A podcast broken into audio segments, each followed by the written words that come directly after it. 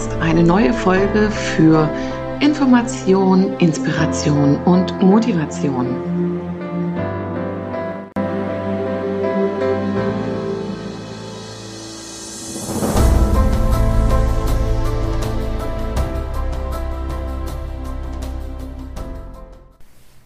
Ja, hallo beim Podcast. Heute möchte ich euch gerne von mir erzählen. Heute ist es ein Podcast ganz ohne Interview zum Thema Manchmal bestimmt der Tod das Leben auf wundervolle Weise.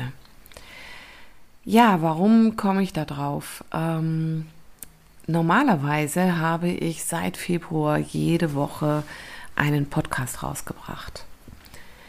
Ähm, und jetzt ist am Pfingstsonntag mein Papa gestorben und ich habe das nicht geschafft, ähm, dann wöchentlich einen Podcast zu erbringen, mich auch um Interviewpartner zu kümmern und ja, äh, es war einfach nicht möglich. Das war eine sehr, sehr spannende ähm, ja, Aktion oder ein sehr spannendes Erlebnis für mich, weil ich mich damit auch in einer Weise unzuverlässig gefühlt habe im ersten Moment und gedacht habe, oh mein Gott, und jetzt habe ich das immer gemacht und online ist total wichtig, Regelmäßigkeit und Präsenz ist total wichtig und ja, irgendwie Zuverlässigkeit. Der Tod meines Vaters kam für mich nicht überraschend.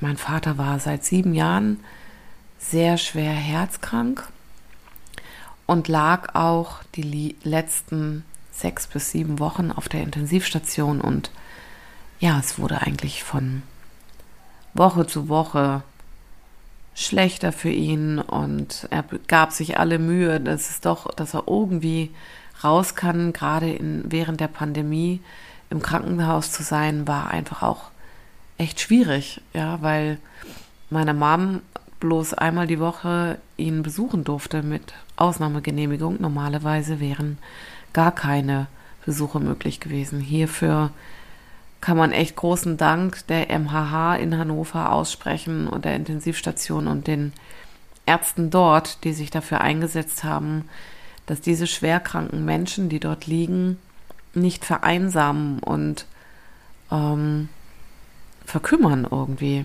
Äh, weil sie ihre Familienmitglieder nicht sehen dürfen. Da bin ich sehr, sehr dankbar für. Ich finde, die haben echt einen richtig guten Job gemacht. Ja, und ähm, warum ich diesen Podcast jetzt heute dazu mache, ist, weil ich selber nochmal auf das Thema eingehen möchte.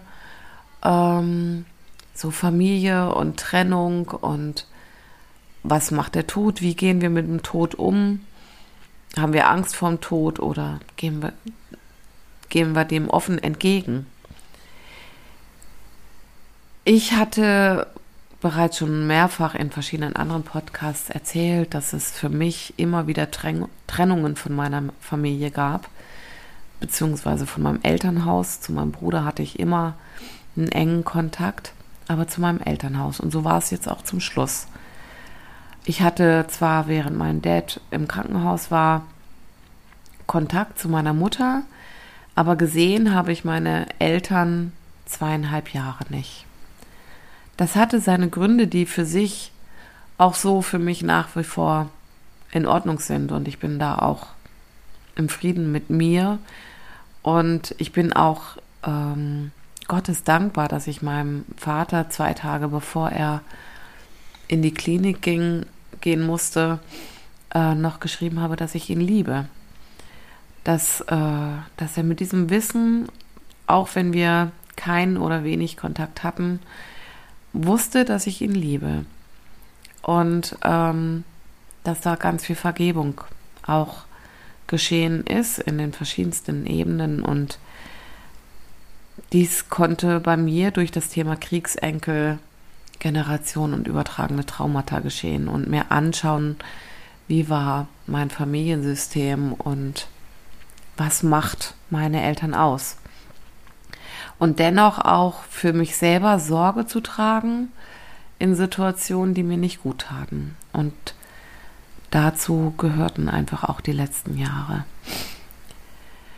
Ähm, ja, dennoch, auch wenn ich mich wirklich äh, lange auf diesen Tod meines Vaters vorbereiten konnte, wir haben uns, oder ich habe mich in den letzten sieben Jahren mehrfach von ihm verabschiedet, weil ich dachte, er schafft es nicht. Ich habe ganz viel dafür getan, äh, da in die Heilung zu gehen und auch in Frieden zu gehen, um ihn auch gehen zu lassen. Ich habe ihm das mehrfach gewünscht in den letzten Jahren, weil er sich wirklich oft gequält hat. Er war schwer herzkrank und hatte ein externes Herz, welches dafür sorgte, dass er überhaupt am Leben bleiben konnte. Und ja, wenn da der Akku ausgefallen wäre oder Stromausfall oder so, dann hätte er das nicht überlebt.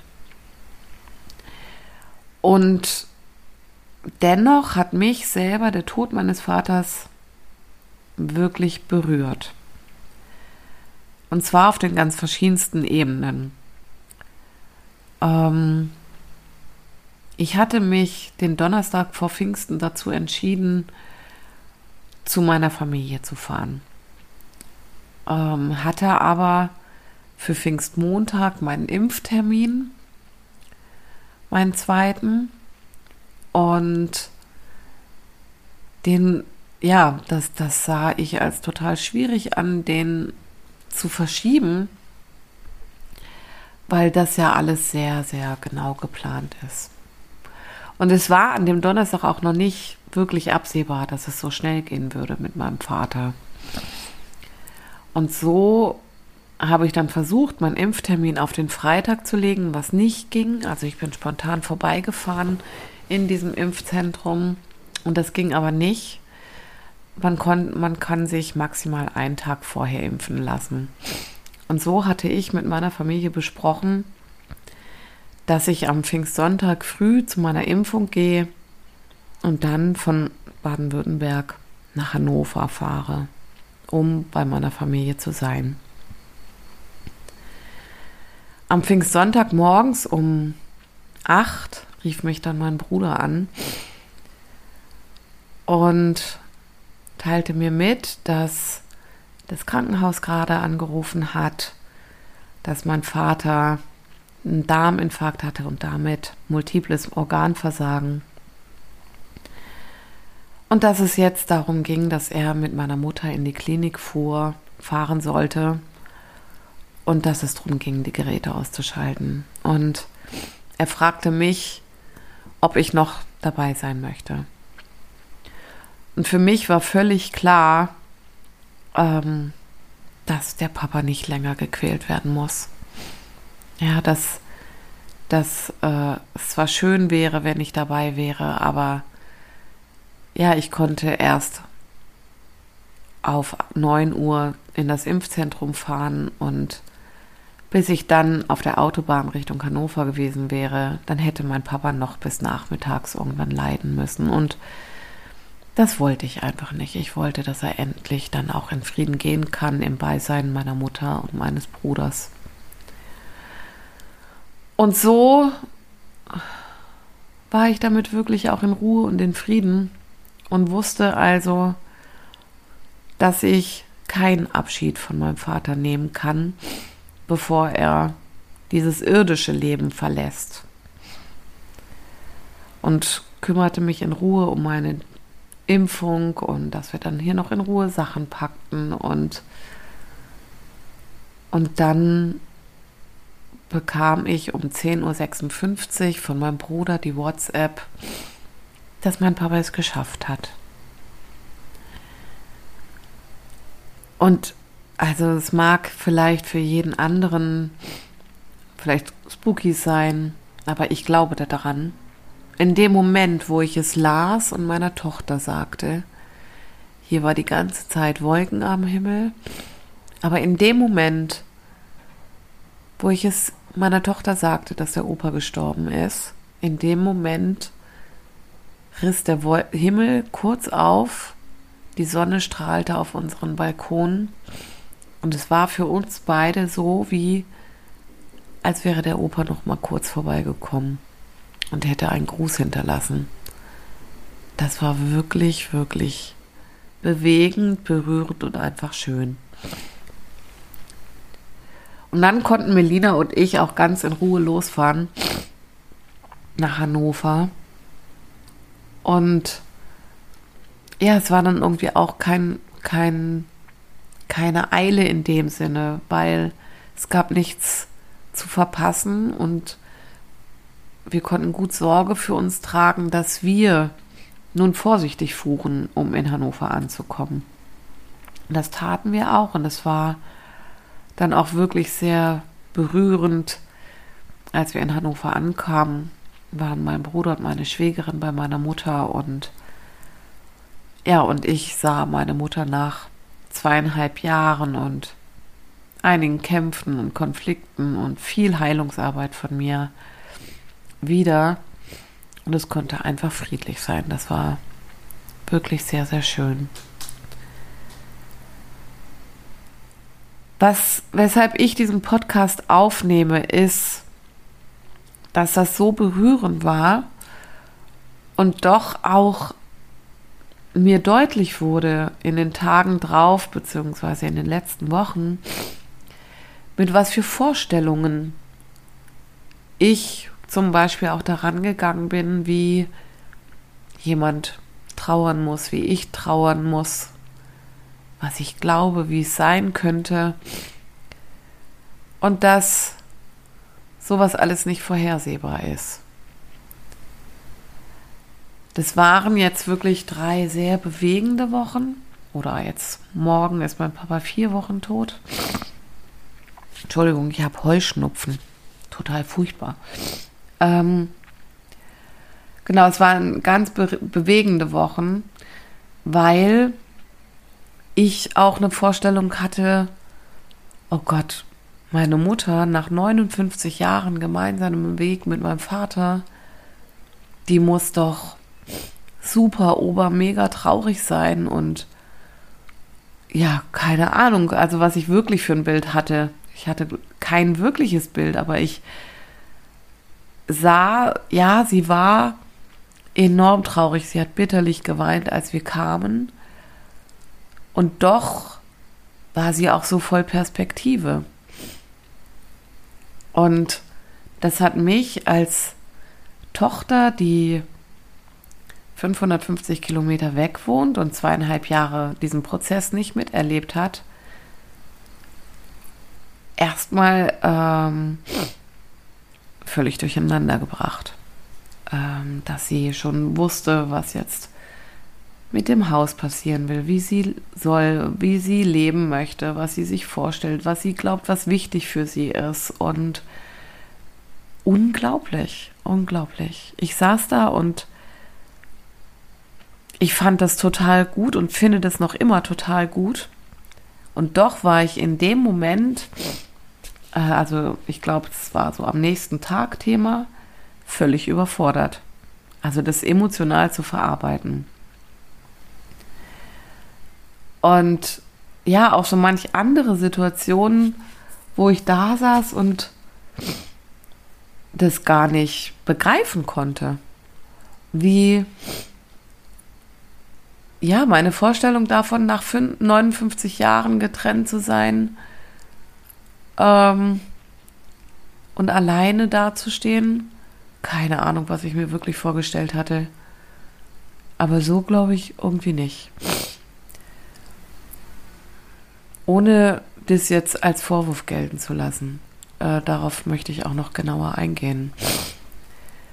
Ähm, es hat ganz, ganz viel dann in mir gearbeitet und äh, ich durfte mir das auch angucken, weil ich wollte da auch nicht für, für verurteilen. Und doch war ich überfordert damit, dass meine Mutter schon so einen Plan hatte. Mit aller Traurigkeit, die auch dazugehört, hat sie einen Plan. Und konnte auch schon, also ich hätte meine Mom nie gefragt, ob ich ein Erinnerungsstück einmal ein Dad haben darf in den ersten Tagen nach dem Tod. Das kam von ihr aus und ich bin total dankbar, dass ich ähm, das Lieblingsarmband meines Vaters tragen darf und dass es mir passt, ohne dass ich irgendwas ändern muss.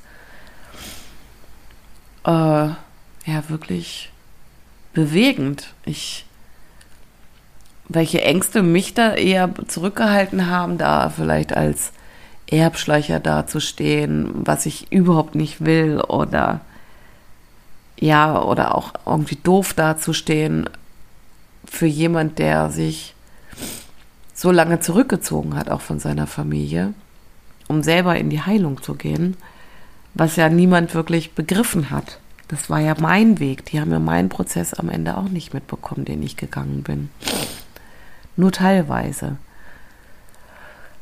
Und so durfte ich mir auch wirklich bewusst machen, dass jeder Mensch auf unterschiedliche Weise trauert. Und jeder Mensch auch auf unterschiedliche Weise einen Umgang mit dem Tod hat.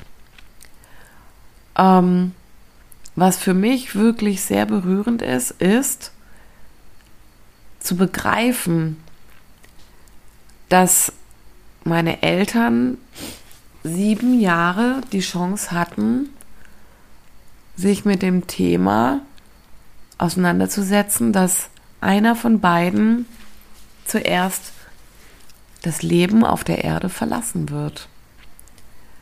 Und sie haben viele Gespräche darüber geführt, wie sie einzeln leben wollen würden.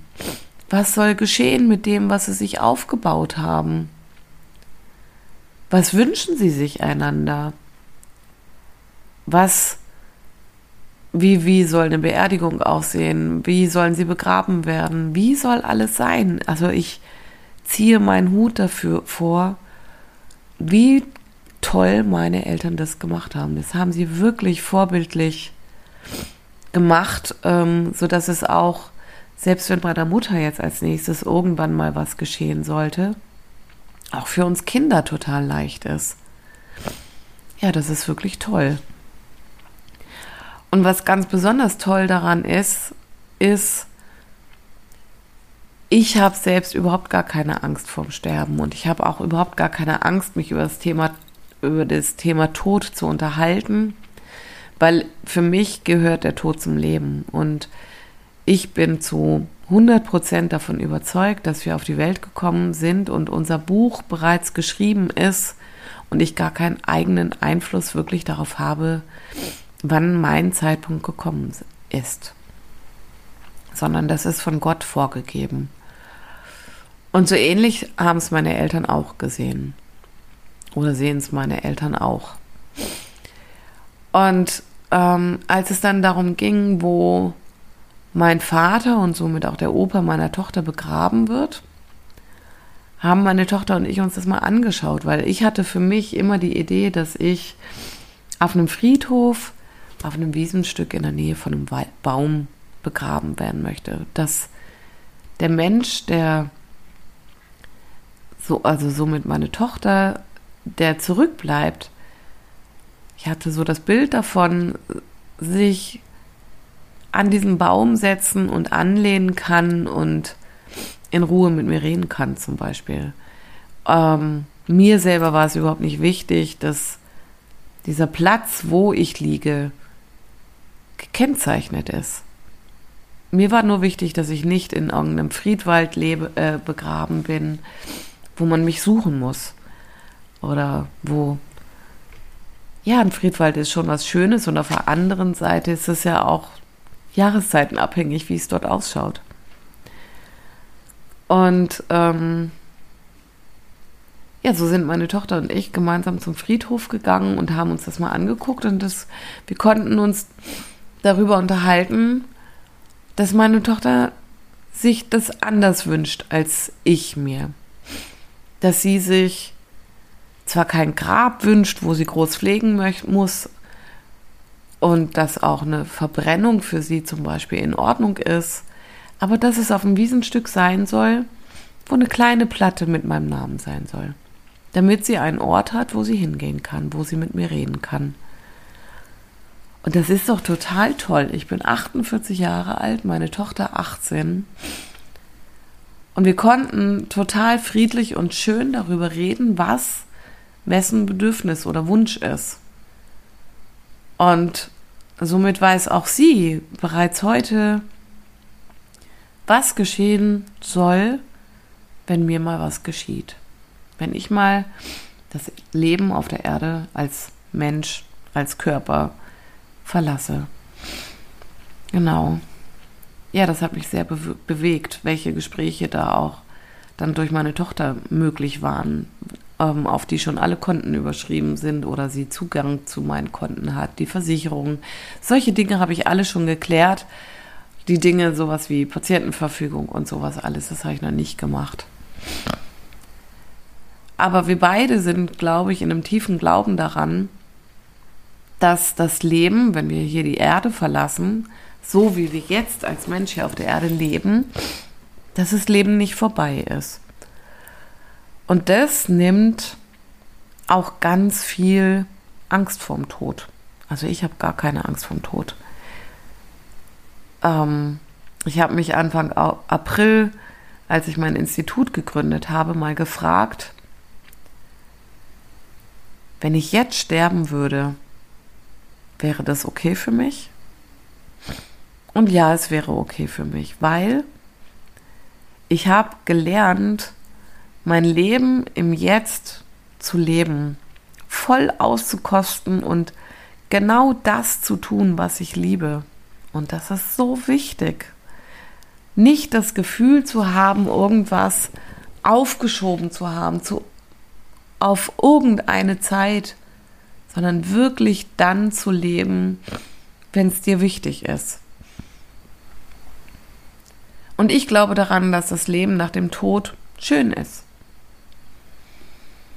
Und so war dann zum Beispiel auch die Beerdigung meines Vaters für mich persönlich ein ganz arg schönes Erlebnis. Weil, also was mich als allererstes total beeindruckt hat, war, dass die Menschen so zu dieser Trauerfeier gekommen sind oder zu der Beerdigung, wie es ihnen nach war.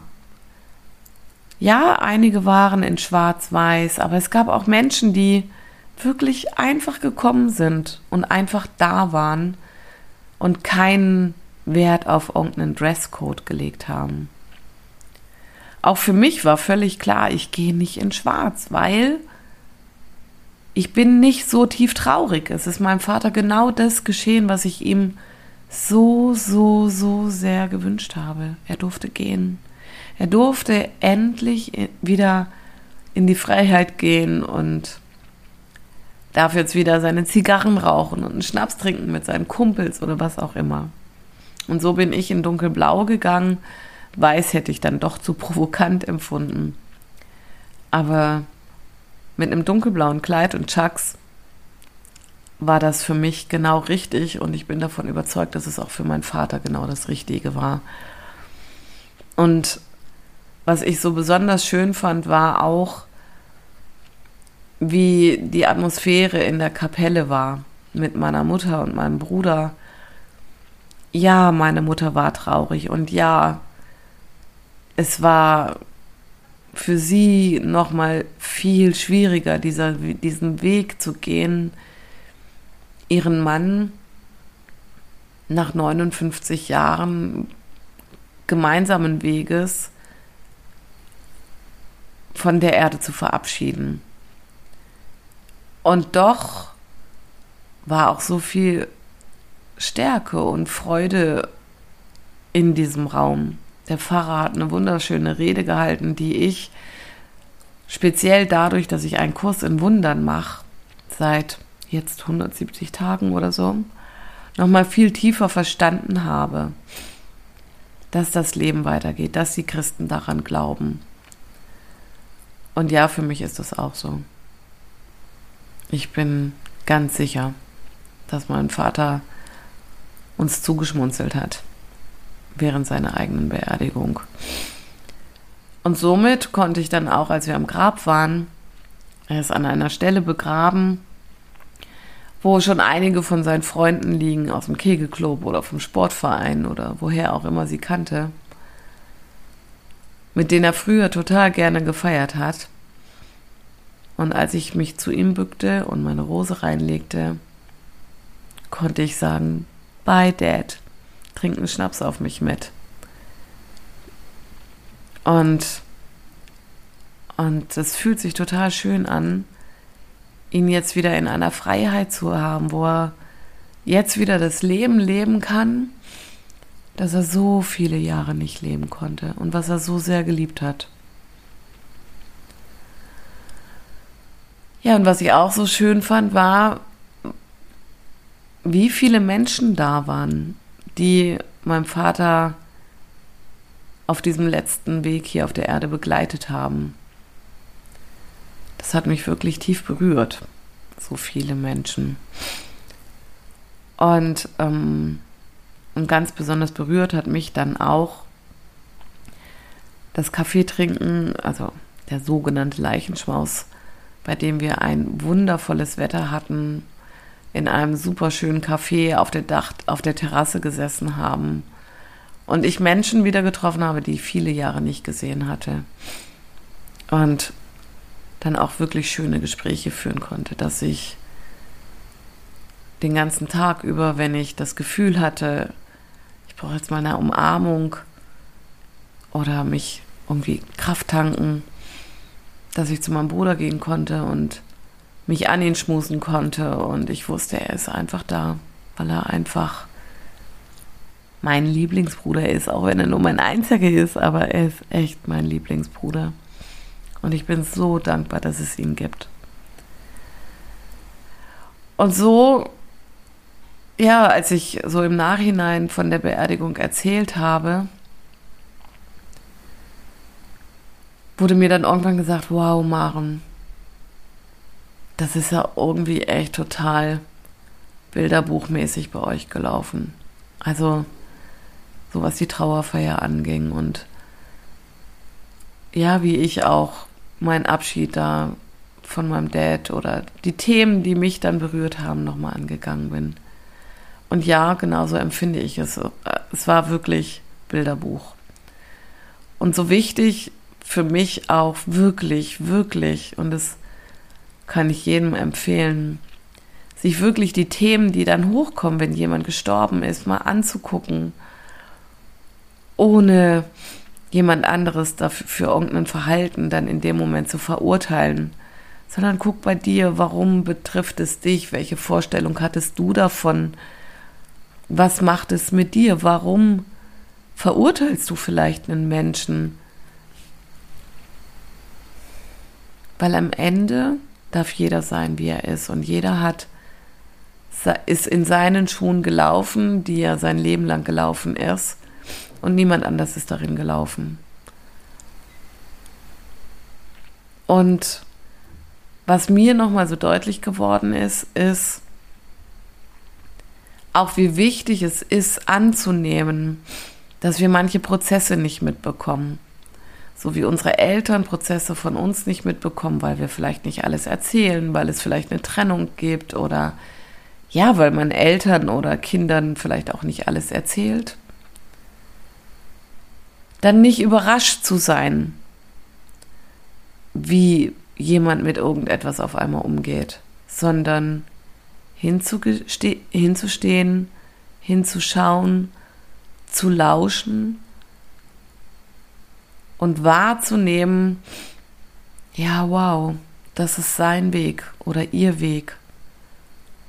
Und dieser Mensch muss diesen Weg nicht nach meinen Vorstellungen gehen oder so wie ich dachte, dass das sein muss, sondern ganz klar seinen eigenen. Ja,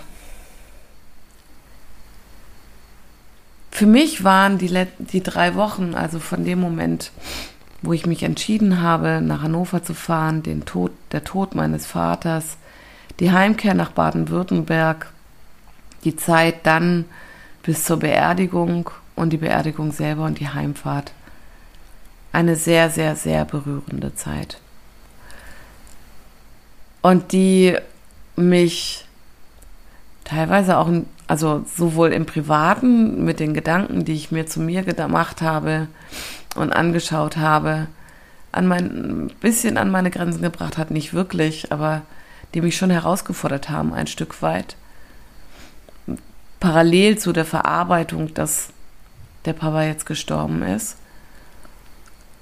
Und welch Einfluss es dann im Grunde genommen auf meine, meinen Fokus, auf meine Struktur hat, die ich ansonsten so sehr in meinem Leben habe, um diese Verlässlichkeit und äh, Verbindlichkeit auch im beruflichen zu haben, sei es in meinem Institut, in meiner Arbeit, sei es in meinem Hauptjob, sei es auf, Multi, äh, auf Social Media ähm, mit meiner Zuverlässigkeit und Verbindlichkeit mit Posts.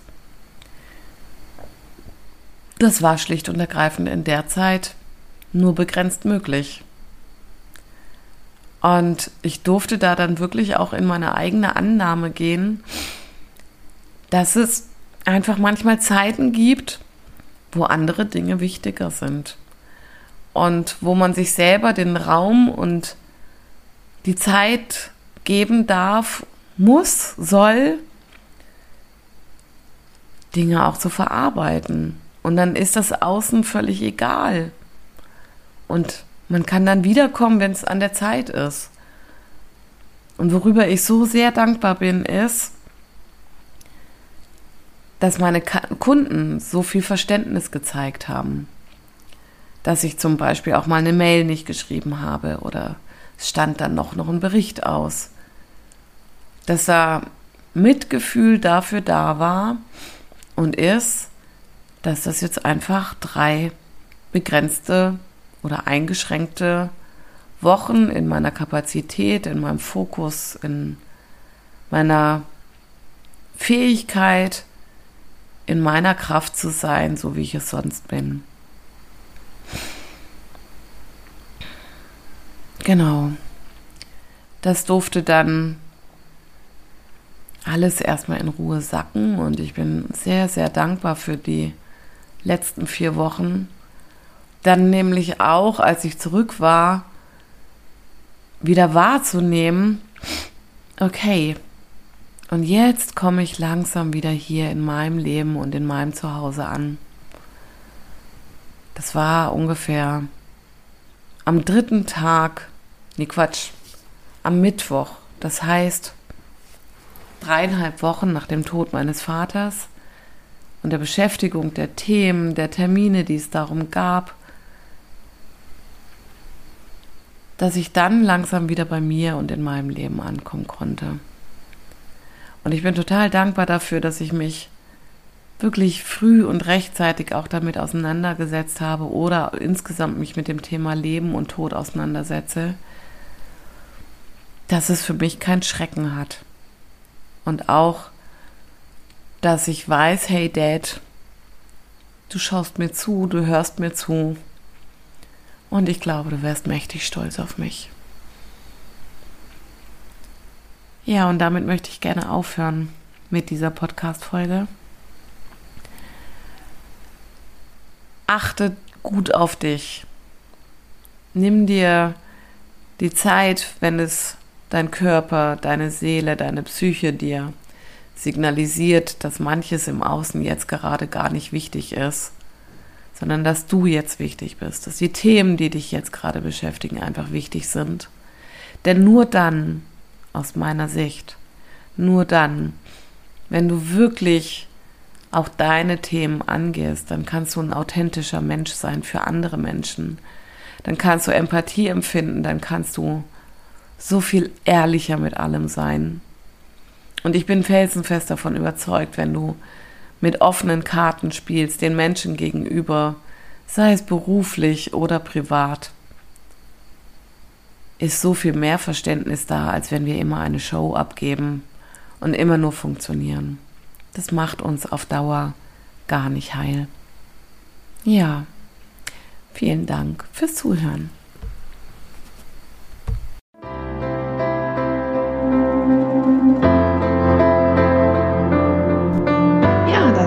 Wieder für heute und ich freue mich bereits auf die nächste Folge. Bis dahin, eine schöne Zeit.